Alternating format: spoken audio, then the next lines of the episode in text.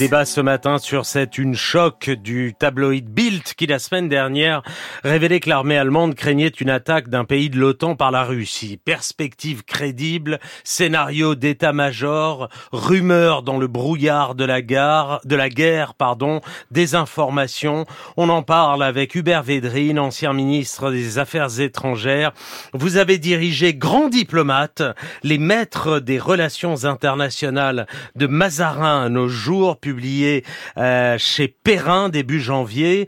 Nous sommes également avec Marion Van Rentergem, grand reporter, auteur du Piège Nord Stream. Le plan de Poutine était presque parfait, publié aux éditions Les Arènes. Bonjour à tous les deux, merci d'être là ce matin. Le ministère français de la Défense a laissé entendre vendredi dernier qu'il y avait une manœuvre coordonnée de la Russie pour diffuser de fausses informations à grande échelle. Et effectivement, les Russes ont affirmé il y a quelques jours avoir éliminé 60 mercenaires, dont une majorité de Français en Ukraine. Information démentie par le Quai d'Orsay. Cette campagne de désinformation est-elle nouvelle? Les Russes montent-ils en régime dans les fake news qu'ils diffusent auprès des opinions publiques françaises, occidentales, européennes? Est-ce que vous voyez quelque chose de nouveau, Marion Van Non, la désinformation fait partie de Poutine depuis son arrivée au pouvoir. D'ailleurs, c'est consubstantiel à cet ancien agent du KGB et ça fait partie de la guerre hybride. Ce que ça traduit, je pense, c'est une montée en puissance de la part de Poutine pour qui cette année 2024 est cruciale comme elle l'est pour nous parce que c'est une année de basculement possible. Euh, il y a à la fois, on a vu l'échec relatif de la contre-offensive ukrainienne, le, donc une, un optimisme renaissant de la Russie qui est en économie de guerre totale. Il y a des élections européennes avec une poussée des forces nationalistes pro-Poutine, donc il a une carte à jouer. Et il y a surtout euh, cette élection majeure dans l'année, qui est l'élection américaine, avec le retour possible de Donald Trump, qui est surdéterminante, qui, qui peut changer complètement les rapports de force mondiaux, qui peut, qui peut faire basculer euh, le soutien à l'Ukraine. Et euh, et ce qui est, à vrai dire, ce que, que Trump soit élu ou qu'il ne le soit pas, je pense que que Trump nous rend là un grand service parce qu'il favorise un réveil européen. Alors ça, Hubert Védrine, ça vous agace un peu. Vous nous l'avez dit en préparant l'interview. Ceux qui commencent à spéculer sur un retour de Trump, vous comprenez pas trop. Non, non, je, ça m'agace pas du tout. Enfin, de toute façon, rien ne m'agace. Oui. Euh, d'abord, sur le point d'avant, on est dans une guerre, donc qu'est-ce qu'on appelait en 14-18 le bourrage de crâne hein Donc je vois pas d'éléments nouveaux par rapport à ça. Il faudrait être bien, bien, bien un bien bonnet pour penser qu'il n'y a, que les Russes capables de ce genre de mensonge, même s'ils le font à grande échelle, euh, systématiquement, que semble dans un plan poutinien. Ça, je suis d'accord. Bon, Vous voulez dire que les démocraties aussi font ça? Oui, elles en sont capables. Regardez, pendant la guerre du Vietnam, euh, même au moment de la guerre en Irak, il y avait des informations totalement fausses sur ce qu'avaient fait euh, les Irakiens au Koweït. On n'a pas besoin d'arguments inventés comme ça pour avoir des bonnes raisons pour les ressortir du Koweït, bon, etc. Mais il y a, une, dimension, dimension oui, non, c'est parce que vous avez oublié ce que faisaient les, mais on qu'on faisait nous dans nos guerres. Mais dans, le présent, je ne pense pas qu'on puisse mettre ça dans le présent, je suis sur un terrain d'égalité. Oui, oui. Enfin bon, en tout cas, c'est pour avoir une vision historique. Mais dans le présent, je suis d'accord de l'opération poutinienne, d'autant que, euh, en effet, c'est une, une année clé, une année clé.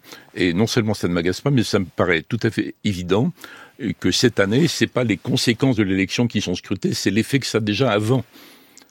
Donc déjà Vous étonnez le fait qu'on spécule avant même l'arrivée. Non, non, je constate que oui, vous constatez. Poutine, attend, Poutine espère le retour de Trump, donc ça a des conséquences.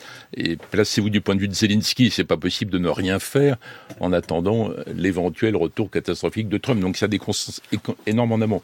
On parle pas du Proche-Orient aujourd'hui, mais Netanyahou espère tenir jusqu'à ce que Trump revienne. Vous voyez, c'est un autre exemple, ça. Donc euh, oui, c'est un, énorme effet. Et n'oubliez pas qu'il y a une élection, bon, c'est une élection jouée d'avance, euh, en Russie au mois de mars. Et donc, euh, je me demande ce que va faire Poutine après. Est-ce qu'il va profiter de la difficulté que l'Ukraine a eu à faire la contre-offensive qui n'a pas marché, même s'ils ont de bons résultats en mer Noire, par, d'autres techniques? Euh, Est-ce qu'il va en profiter pour essayer d'avancer? Ou est-ce qu'il va pas essayer à un moment donné, j'en sais rien, je rétonne d'autres voix, hein, euh, de faire une proposition d'ouverture, de négociation de quelque chose qui serait de nature à totalement dissocier le front occidental? Donc je, pense qu'il faut craindre autant ça que l'offensive russe, vous voyez Mais on est, on est donc dans la, la période, ou alors il attend tout bêtement Trump. Moi, il me semble que, Marion Van Renter, on, on, est dans une situation de, de gel total. Je, je ne vois pas comment cette guerre peut peut terminer, euh, peut se terminer dans la mesure où euh, les Ukrainiens ne sont pas en mesure de relancer une offensive, en tout cas à l'heure actuelle, et dans la mesure où la Russie n'est pas capable, de, n'est pas en mesure non plus d'envahir l'Ukraine. Donc en fait, on est, on est dans une, je ne sais pas si l'élection de Poutine, qui n'est pas d'un grand suspense, à vrai dire, puisqu'il sera nécessairement euh, réélu et tout est préparé pour cela, euh, il essaye sans doute de se conforter parce qu'il y, y, a curieusement un attachement aux formes et, et aux images euh, envoyées, mais euh, je ne vois pas comment il sera en mesure, lui, de proposer un cessez-le-feu dans la mesure où il n'en a pas envie, dans, euh, faute d'avoir obtenu satisfaction de l'ensemble de ses objectifs, qui est de dénazifier l'Ukraine. Donc, euh, comme dénazifier l'Ukraine, ça veut dire prendre Kiev, il n'en est pas là. Et du côté des Ukrainiens, il y a quand même, euh, on est inscrit dans une guerre longue et on ne peut pas considérer qu'on va abandonner le, le, Donbass et les territoires acquis. Eh ben, Donc, je pense qu'au mieux, on en sera à, au gel. Euh, à un moment, il y aura un cessez-le-feu et le gel d'une situation qui ne sera pas la, fin de la guerre, mais on est dans une guerre d'épuisement qui ressemble à si on achève bien les chevaux. C'est qui sera épuisé le premier et personne ne s'épuise, sauf à détruire de plus en plus l'adversaire. Moi, je suis d'accord avec Marion, c'est dire ce que je dis depuis le début. C'est le, le, plus probable dans les scénarios, c'est pas le plus souhaitable, mais le plus probable, c'est le gel. Le gel. Ça veut pas dire d'ailleurs cesser le feu signé. Ça veut encore moins dire négociation. On voit pas qui négociera avec qui sur quoi. Ça veut encore moins dire solution.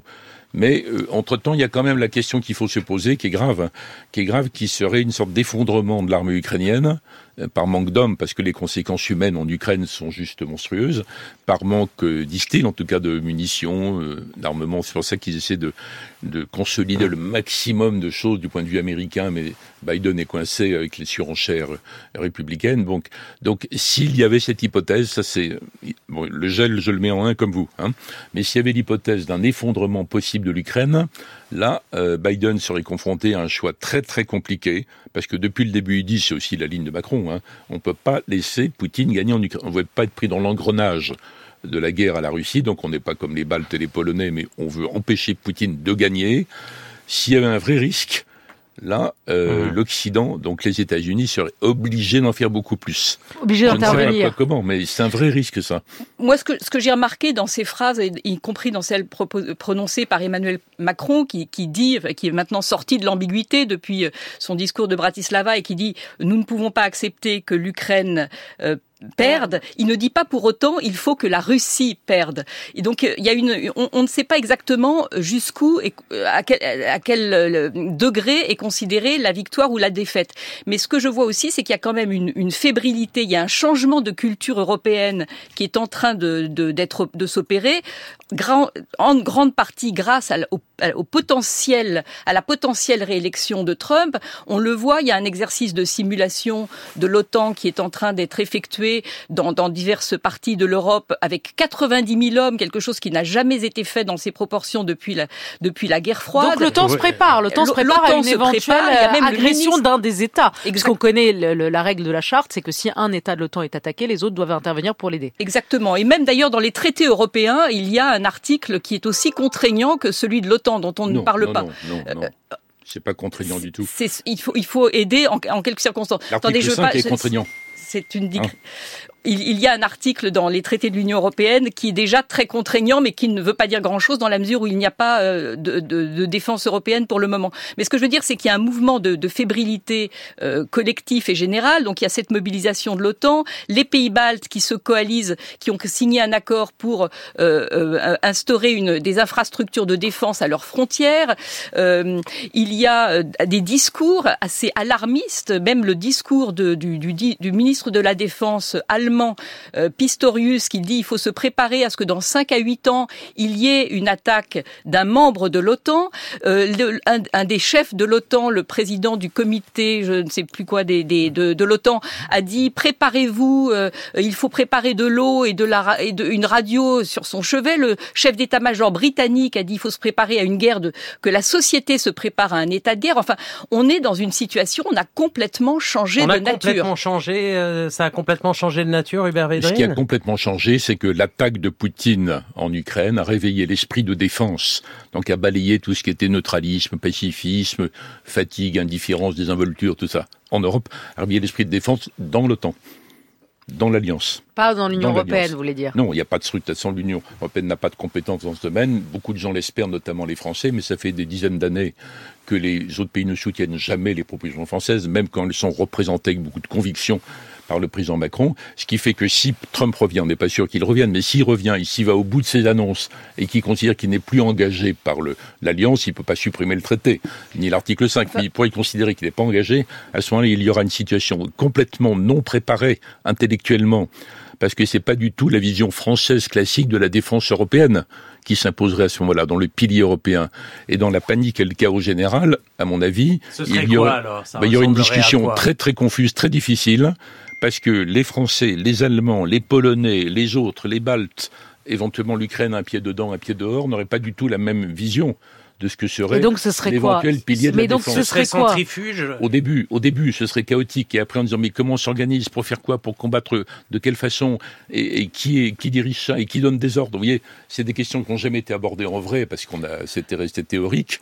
Et donc, si Trump va, je suis pas sûr qu'il aille jusqu'au bout, hein, mais s'il va jusqu'au bout, je pense qu'il faut se préparer mentalement à cette hypothèse euh, sur comment on organiserait ça le moment venu, mais la plupart des autres Européens, encore maintenant, c'est dans pas longtemps. Hein. Ils, espèrent y échapper. Hmm. C'est chaotique, c'est chaotique en effet, mais je pense qu'on est justement au début. On, est on est au, au, début de quelque chose de nouveau.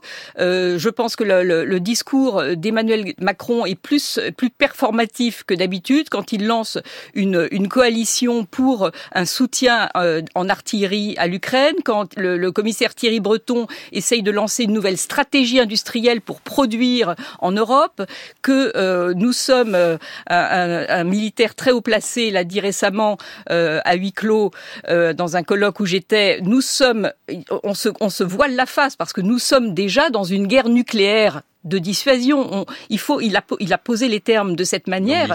on est, vous trouvez qu'ils exagèrent Non, mais c'est ça. Même, ils n'exagèrent pas. Quand on, écoute Marion, c'est. Attendez, la, France a quand même déployé deux sous-marins nucléaires. Si on n'est pas dans une guerre nucléaire de dissuasion, c'est ça s'appelle comment? Et donc il y a quand même. Euh, non, ce sont des abus de termes, ça. C'est une erreur. Vous trouvez que non, mais ce qu'elle qu'elle exagère Non, non, elle, elle, elle, exagère pas. Elle décrit une situation réelle, psychologique, de fébrilité généralement. Mais ça ne règle en rien la question de qui déciderait de quoi en Europe. Qui donnerait des ordres à un système militaire qui serait euh, aller au-delà de ce qu'on raconte maintenant? Les généraux, en plus, chacun ils veulent. Il y a une bataille pour les budgets. En Allemagne, ils sont obligés d'en faire des tonnes parce que l'Allemagne, en dépit du tournant qu'a annoncé le chancelier Scholz, fondamentalement, ils restent pacifistes, ils ont horreur de tout ça, donc ils sont obligés d'annoncer des, des, attaques, des menaces gigantesques pour faire bouger l'opinion allemande. Mais euh, là, où je donne raison à Hubert Védrine, c'est que nous ne hein. sommes pas près et que notre grande culpabilité est de ne, pas, ne pas nous être préparés depuis l'arrivée de Poutine au, plus, au pouvoir. Euh, Vladimir Poutine étant un régime euh, ayant montré sa nature depuis son arrivée au pouvoir, c'est un régime fasciste qui, comme tous les régimes fascistes, n'existe que par la guerre et en hein, faisant la guerre.